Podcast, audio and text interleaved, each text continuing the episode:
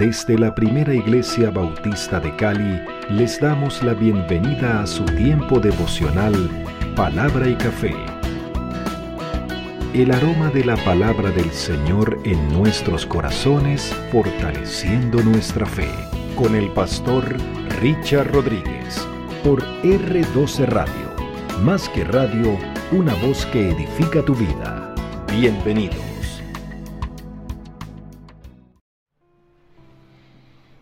Muy bien, muy bien.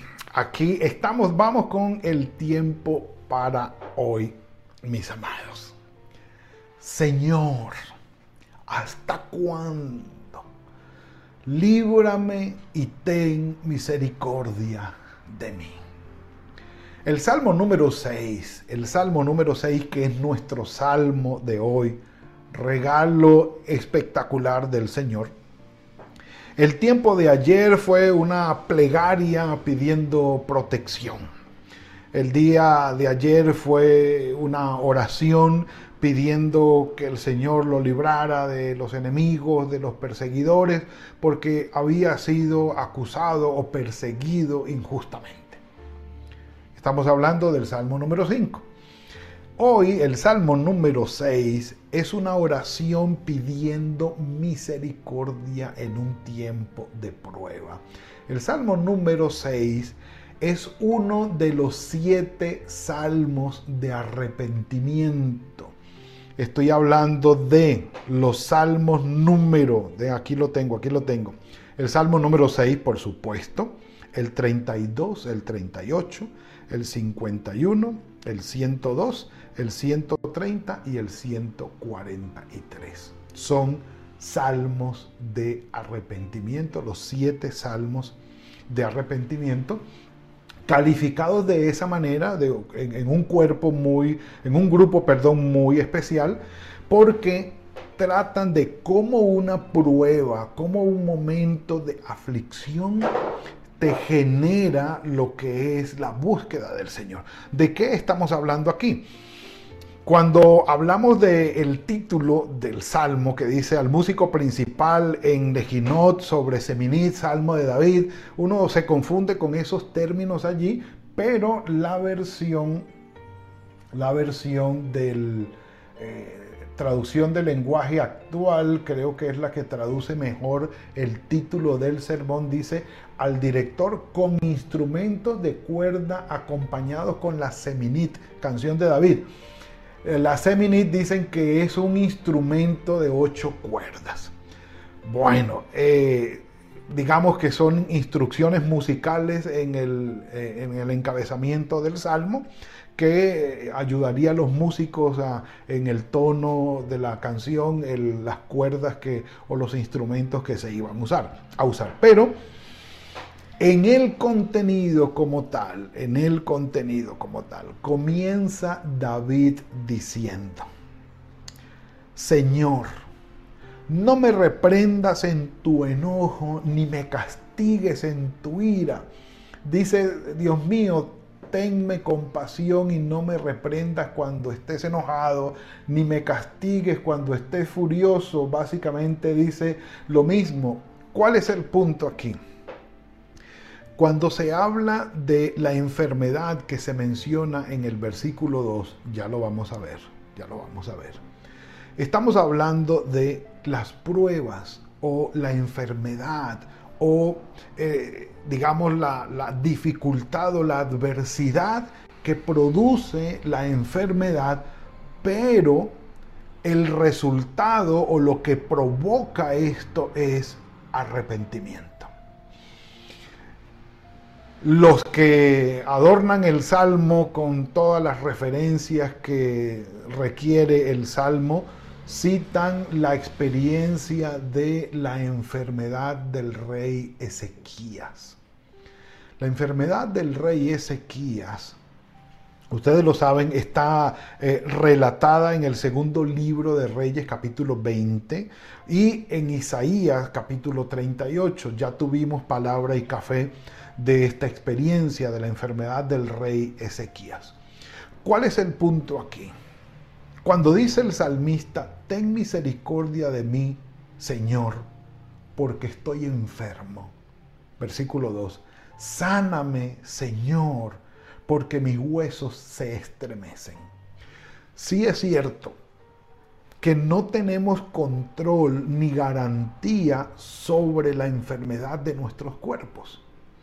Si es verdad que la enfermedad es uno de la o es una, perdón, de las circunstancias que se nos salen de las manos y no podemos controlarla, bien por la medicina casera, artesanal y tradicional de agüitas aromáticas, de menjurjes, de preparación, de ungüentos, de ramas, de frutas y todas estas cosas, raíces y demás hierbas que pudiéramos de manera ancestral manejar y tener como tampoco por la medicina moderna de químicos y toda esta parte, esta parte farmacéutica.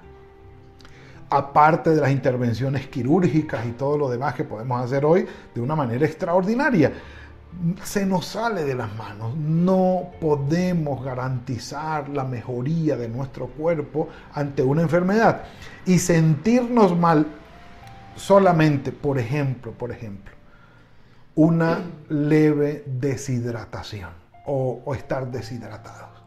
Ya, estar deshidratados nos quita el ánimo, no nos dan ganas ni siquiera de pararnos a la nevera a buscar un vaso con agua aquello es un desaliento profundo y ustedes saben de qué estamos hablando. Ahora, cuando la enfermedad llega y produce lo que produce, el salmista nos es ejemplo, cómo nuestro corazón inmediatamente se refiere al Señor y pensamos, ¿me estará castigando el Señor? Cuando se toman las enfermedades, las dolencias, como fruto del castigo del Señor. Me habré equivocado, habré hecho algo malo y el Señor me está castigando con esta enfermedad. Sí, e, el salmista, el, primer versículo le dice, Señor, no me castigues. Ten misericordia de mí, ten compasión de mí. E, es decir, si esta enfermedad que yo estoy sufriendo eh, viene a ser fruto de un castigo por algo que no hice bien, que un error que yo cometí, ten misericordia de mí, Señor. Dice, no me corrijas cuando estés enojado o cuando estés, eh, cuando estés eh, no me castigues con tu furia.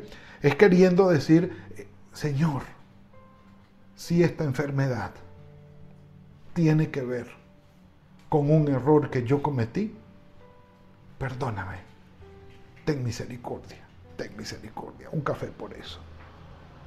Hmm.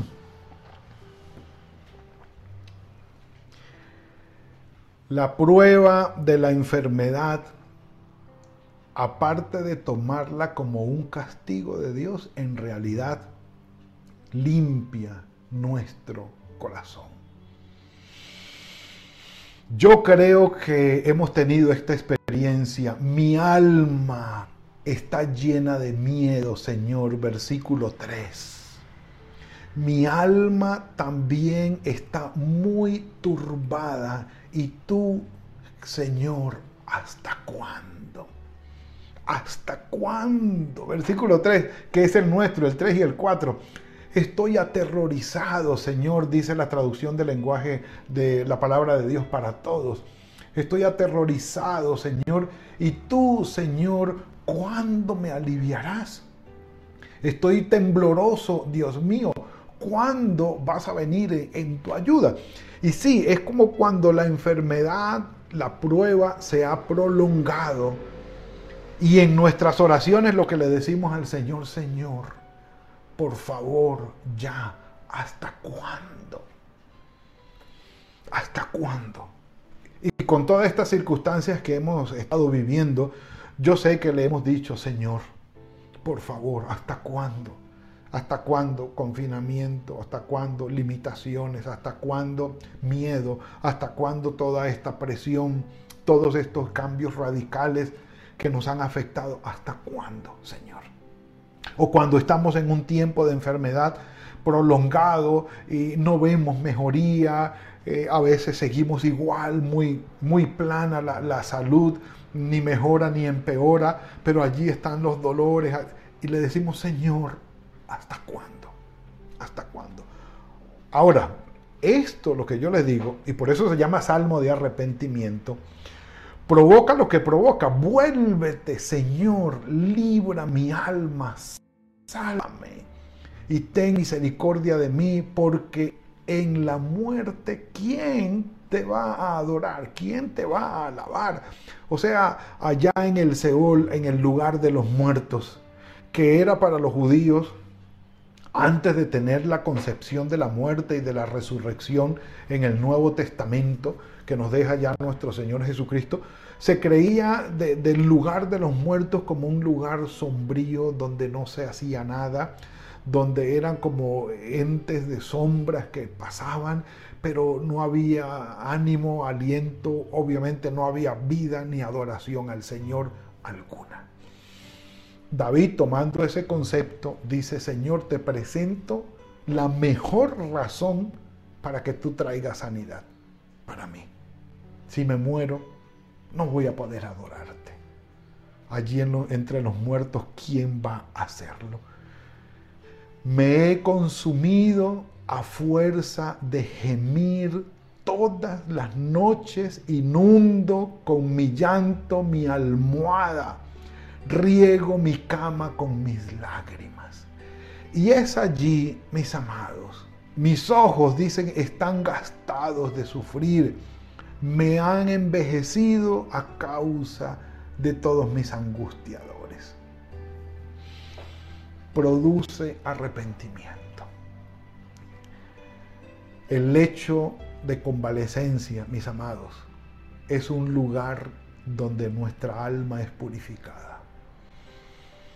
Sentimos los dolores de la enfermedad, sentimos la debilidad de la enfermedad, nos agobia el dolor, nos agobia el sufrimiento, entramos en quebranto, y si nos volteamos y con lágrimas y con llanto en el corazón le decimos al Señor, Señor, si he cometido algún error, perdóname. Si en algo me he equivocado, perdóname. Y quiero decirles, mis amados, que es la enfermedad, es el sufrimiento lo que limpia nuestra alma y nuestro corazón y nos hace volver a Dios. ¿Tiene sus excepciones? ¿Cómo no? ¿Cómo no tiene sus excepciones? Sí, un café. Mm. Mm. Sí, hay quienes en el lecho de convalecencia, en el dolor de la enfermedad, se enojan con Dios. Y si antes no tenían ningún tipo de comunicación con Dios o una comunicación más bien leve, tibia por allí, más o menos como de vez en cuando, de tres veces al año, cuando caen en la enfermedad, endurecen su corazón y sí que se alejan de Dios. Tiene sus excepciones. Pero cuando encontramos una persona piadosa, temerosa del Señor, que entra en un tiempo de convalecencia, ay mis amados, cuando se siente que la vida pende de un hilo, ah, déjeme decirle que allí no hay valiente, allí no hay guapo, decía mi papá. Allí el corazón se arruga, estás muy cercano a la muerte y empiezas a arreglar tus papeles, como dice Juan Luis Guerra.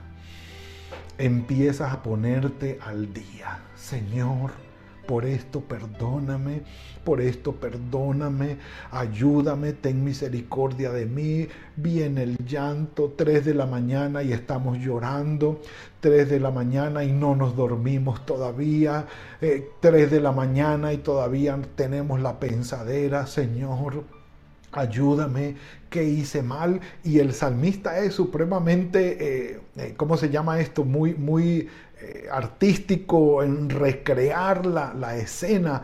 Yo mojo mi almohada, lleno mi almohada de lágrimas en la noche. ¿Quién no se ha volteado y ha llorado?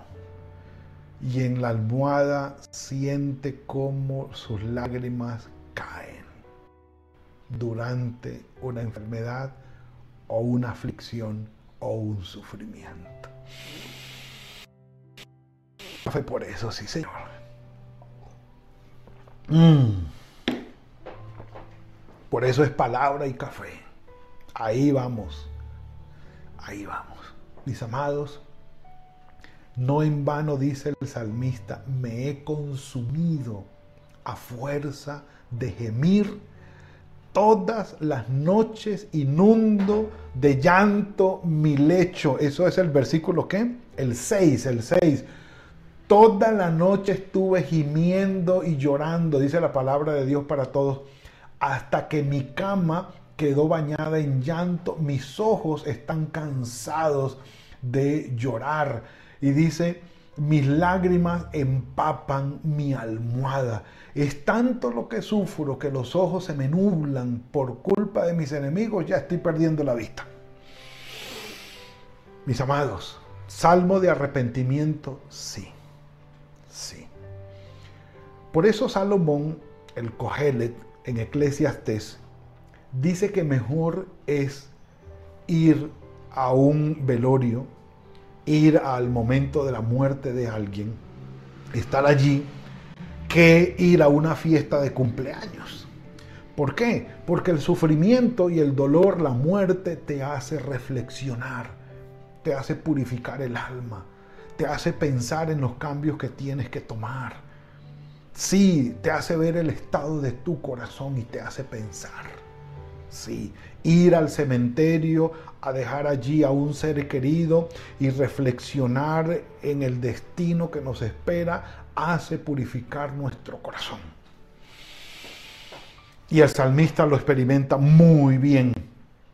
Mis ojos están gastados de sufrir, Señor. Y dice, apártense de mí ahora, como una expresión de fe espectacular. No, no, se queda solamente en llantos. Dice, apártense de mí todos los hacedores de maldad, versículo 8. Porque el Señor ha oído mi llanto. El Señor ha oído mi ruego. El Señor ha recibido mi oración. Sí, el rey Ezequías se levantó. Claro que sí. David fue librado. Claro que sí. Y ustedes y yo tenemos testimonios, seguro, personales y de otros, quienes han pedido, han rogado por la intervención del Señor en sus vidas, por sanidad, en momentos de prueba, en momentos de aflicción, de adversidad y enfermedad, y el Señor los ha librado y los ha sanado. Nos ha librado y nos ha sanado. En fe, todavía no se ha resuelto pero el salmista expresa, expresa, el Señor ha escuchado mis ruegos, ha aceptado mi oración. Dice, el Señor escuchó mis ruegos, el Señor oyó mi oración. Y viene la respuesta, sí. ¿Qué podemos decir, mis amados? Un lugar donde el Señor presta oído y entiende y recibe nuestro pensar, nuestro decir, nuestro gemir es en el tiempo de la adversidad, allí en la cama, en el lecho de convalecencia, allí el Señor te escucha, mi amado. Aunque tú creas que el Señor se ha alejado de ti, no, Señor, al contrario, está más cerca que nunca. Mis amados, el Salmo número 6, que es una oración pidiendo misericordia en tiempo de enfermedad, entendámoslo. Debemos seguir, debemos llegar al Señor y preguntarle, Padre, ¿es una prueba, es un castigo? ¿Hice algo que debo cambiar? Y aprovechar, aprovechar el tiempo de convalecencia para decir, Señor, purifica mi vida, purifica mi corazón. Es el tiempo preciso, es el tiempo. Pedimos al Señor que su amor y su misericordia nos cubra. Que nos dé fortaleza en tiempo de adversidad. Que en tiempo de enfermedad el Señor nos guarde y nos cobije. Y que nuestra vida, yendo de su mano, pueda seguir adelante. El tiempo de prueba no es el final. De seguro es una experiencia que Dios usa para acercarnos a Él, para purificar nuestro corazón. Busquémoslo, roguémosle, pidámosle, vayamos a Él en oración. Digámosle, Señor, ayúdame. Señor, ten misericordia de mí. Señor, obra en mí. Señor, ¿qué quieres que haga? Es el tiempo preciso. Cesa el trabajo. Ya nos dejan eh, eh, convalecientes para ir en reposo a la casa. estamos enfermos, no tenemos que ir a trabajar. Estamos enfermos, tenemos que quedarnos en casa reposando. Es el tiempo preciso. Solos. Nosotros y Dios. Tú y Dios allí solos en casa, pidiendo y rogando por su intervención en nuestra vida y que transforme nuestros corazones. Que el Señor nos bendiga y nos guíe en estos tiempos de dificultad. Padre, gracias por lo que nos has regalado hoy. Los tiempos de enfermedad, de adversidad y de dificultad no son fáciles, pero son tiempos purificadores, Señor son tiempos que nos llaman al arrepentimiento. Tiempos que nos llaman, Señor, a hacer las cosas bien, a corregir, a cambiar.